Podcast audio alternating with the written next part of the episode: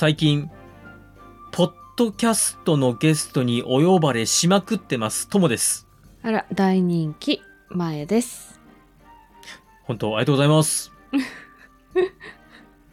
もう正直すごく嬉しいです。はい。よかったですね。はい。ある時電車に乗って家に帰る途中、うん。ふっと寂しくなりまして。なんか鼻水出た。いいじゃない、おじさんだって寂しくなって。で、ツイッターで誰かわしをゲストに出してくれんもんじゃろかと言ったら、うん。ぜひうちで喋っておくれというですね、心優しい皆さんがたくさんいらっしゃいまして、はえー私ですね、一つ、二つ、三つ、四つ、五つ、六つ、七つい。うーわ。七さつ、おはいはいうん。いや、この三国だがのストック欲しいんですけど、って。はい。あのですね、今私ゲスト会に向けて、あの、頭がフル回転中です。あの、なので、えーいろんなところで僕の声を聞いていただければと思います。はい。えーよろしくお願いします。宣伝してきてね。はーい。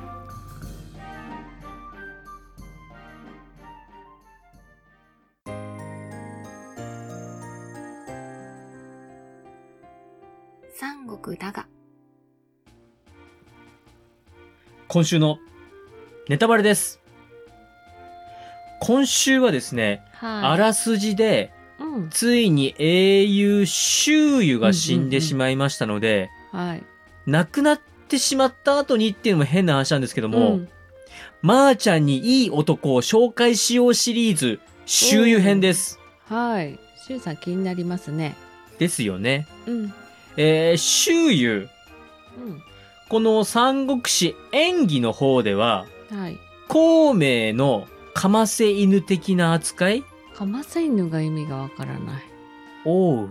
孔明と周瑜っていう二大英雄がいるんだけど、ことごとく孔明の方が上行くよね、みたいな。うんうんうんうん、もうガチンコでぶつかり合って謀略戦やっても戦場であっても孔明が常に一歩先を行ってるよねみたいな扱い方をされますが、はい本当に才能があった人は周囲です。はい。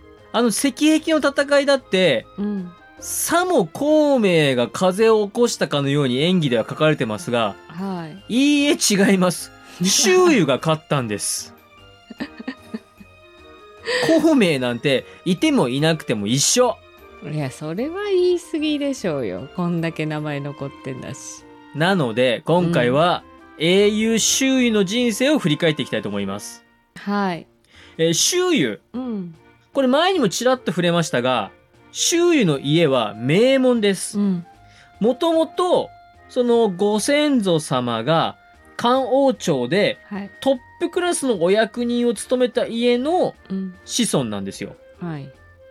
なので、家柄でいくと、孫家よりも全然いい家柄なんです。そう言ってましたね、それね。うん、そうです、そうです。で、孫権、パパ孫権ですよ。はいパパ孫権が反東卓連合に参加した頃、うん。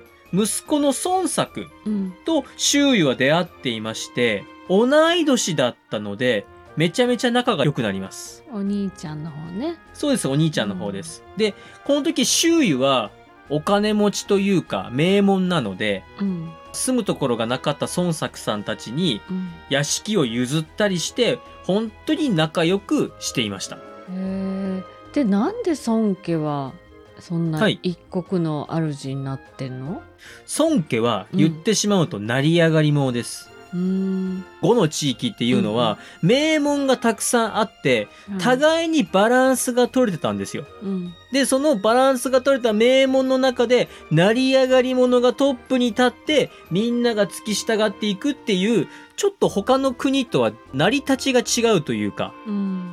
なので、例えばこう、孫権が、石壁の戦い戦おうかな、どうしようかなっていう時も、うん。重臣たちみんなが力をそんなに持ってるんで、うん。うん。うん。話し合いが長引いて揉めるんですよ。ね、意見がバラバラだったもんね。そうです。意見がバラバラなんです。さあ、孫作、はい。パパ孫権が死んでしまった後に、演術のもとにいまして、はい。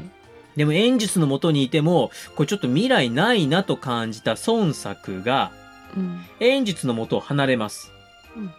うんこの頃に周囲は孫作に誘われて孫作軍に入っています。うんただですね、演術としても周囲を手放したくなかったので、周囲を逃すまいとするんですけども、結局、うまいこと演術から離れて孫作のもとに周囲は行っています。うんこの頃、ロシュクと出会って仲良くなって、で、5に参加するときもロシュクも一緒に参加しようっていうことで、ロシュクと周囲はこの頃から仲良しです。うん。ロシクはなんかちょっと年上なイメージなんだけど。ロシュクはロシュクで、これもまたあの名門の家で大金持ちなんですよ。うん。周囲が、あーなんかお米足りないっていう時にロシュクがいいよ、いっぱいあげるよ、みたいな感じで、まあ、本当なんていうんでしょうかお、米あげるよってそんな あの、お金持ちのおっとりした坊や的なイメージが僕はどうしてもロシュクさんから離れません。うんまあそういい人な感じだもんねそうです。いい人なんですよ。うんなんか世の中に揉まれてこなかったのかなっていうんうところがちょっと出てきますね。はい。うんで、孫作グループに合流した周囲なんですけども、孫作にめちゃめちゃ大事に扱われまして、うん昔、周囲にお世話になったからねっていうことで、もう並外れた待遇を受けます。うんでもそれでも孫作は、いやいや、あの頃周囲に受けた恩を考えたら、まだまだ足りないよっていうぐらい、ほんと二人は仲良しだったと。うんで、孫作が急に死んじゃいますよね。覚えてます？はい、はい覚えてますはい。孫作が若くして急に死んでしまいますと、うんその弟孫権が後継者となります。うんただ、さっきも言いましたけども、この地域ってのは名門で、はい。みんながこう、豪族が力を持ってる状態なんで、その弟の孫権だからって、すんなり従うってわけではないんですよね。うん。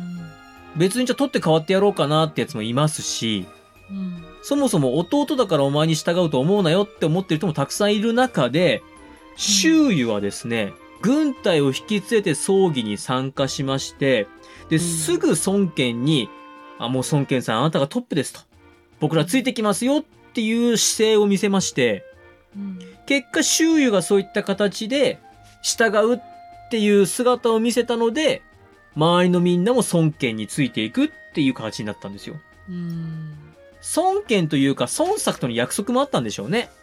うん、そんな気はするよね弟を頼むよみたいな感じで言われたんだろうね。はい。なので、まあ、亡き親友のために弟を盛り立てていくと。うんさあ、こんな男気のある周囲さん。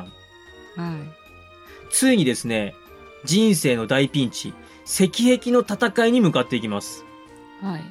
曹操が慶州に侵攻しまして、うん慶州を手に入れたと。はいで、劉備グループはこの時もう逃げるだけです。うんもうひたすらひたすら逃げます。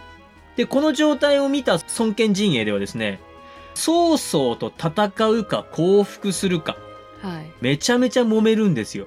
うんで、ほぼほぼみんな降伏した方がいいよねと。もうこの今の領地を安堵してもらって、もう曹操に降伏しようとうんいう考えが大半の中、はい。周囲はですね、いやいやいやいやと、曹操がわざわざ死にに来てるのに、なんでそれを殺さない手があるんですかと。やっちまいやしょうぜっていうことで、その会議をひっくり返して石壁の戦いを起こす立役者の一人なんですよね。うんさあ、周囲、軍神の会議で曹操と戦うことを決めまして、うんこの頃に劉備と合流するんですけども、うん劉備はこの周囲の、いやいや全然曹操に勝てるよと。もう死にに来たようなもんだよと。たかだかね、数十万の軍勢いいって。あ、そんな楽勝楽勝って言って周囲を信用していませんでしたので、劉備ははい遠くから見てたんですよね。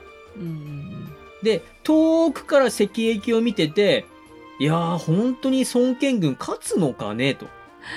すごいね高みの見物だね本当にそうです。高みの見物ですよ。うん負けたらすぐに逃げ出そうっていうスタンスですから。ねうんところが、周囲が水軍を連れてやってきて、うん曹操軍と戦って、孫権軍の一人が裏切ったふりをすると。ああはいそのふりをしながら火をつけて、うん。石壁の戦い見事曹操軍を打ち破ってはい。逃げる曹操軍を劉備グループと孫権軍で追っかけるという、うんうん本当石壁の戦い勝ったのは周瑜なんですよ。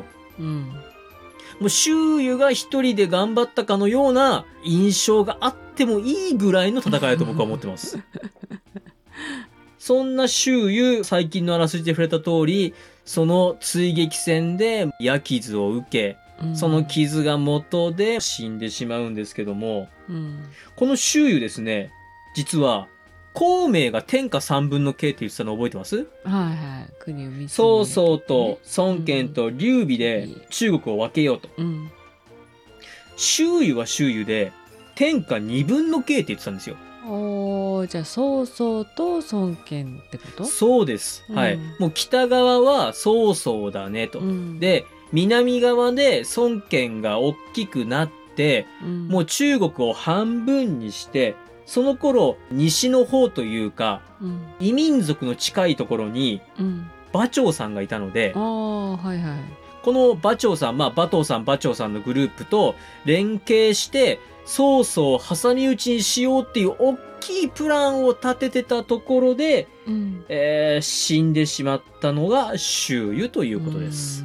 うんまあうん。道半ばにしてってことね。そうです。まあ若かったよね、36歳。本当に、えー素晴らしい英雄を5話失ったんだなというところで、今日のいい男紹介しようシリーズ、まあちょっと個人にはなってしまいましたけども、はい。えーご紹介させていただきました。以上です。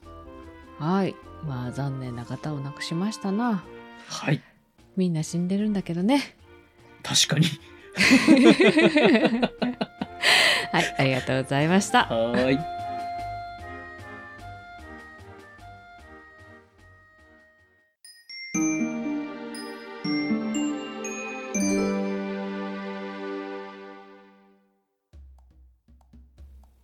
エンディングです。今回は久々のいい男を紹介しようシリーズというか、はいいい男だったよね。を紹介したシリーズでした。はい、まあ、でもシュウさんははい。私はわりかしそのなんだろうなちょっと短絡的にわーって怒るとこはあるけど、やっぱり賢い人なんだろうなとはうん思いましたね。そうですねう。ん、まあ本当に若くして亡くなってしまった英雄だったので、うん周瑜が長生きしてればまた違った展開もあったのかなと僕は思っております。まあそうねそれはみんなに言えることかもしれないけどね。はいうんメールアドレスお願いします。はい、皆さんからのご意見ご感想をお待ちしております。Gmail です。数字で359アルファベットで DAGA 三国だがアットマーク Gmail.com エピソードの概要欄にお名前だけで送れるメールフォームもございます。ツイッターをされている方は DM でも結構です。感想はハッシュタグ三国だが三国を漢字だがをひらがなでつけてつぶやいてください。お待ちしております。えー次回はですね、うん水剣霊、はい。馬頭と一族うんに触れていきます。はい。ついにあの男がちらっと登場しますのでよろしくお願いいたします。はい。また西から来るね。はい。はい。ではまた日曜日にお会いしましょう。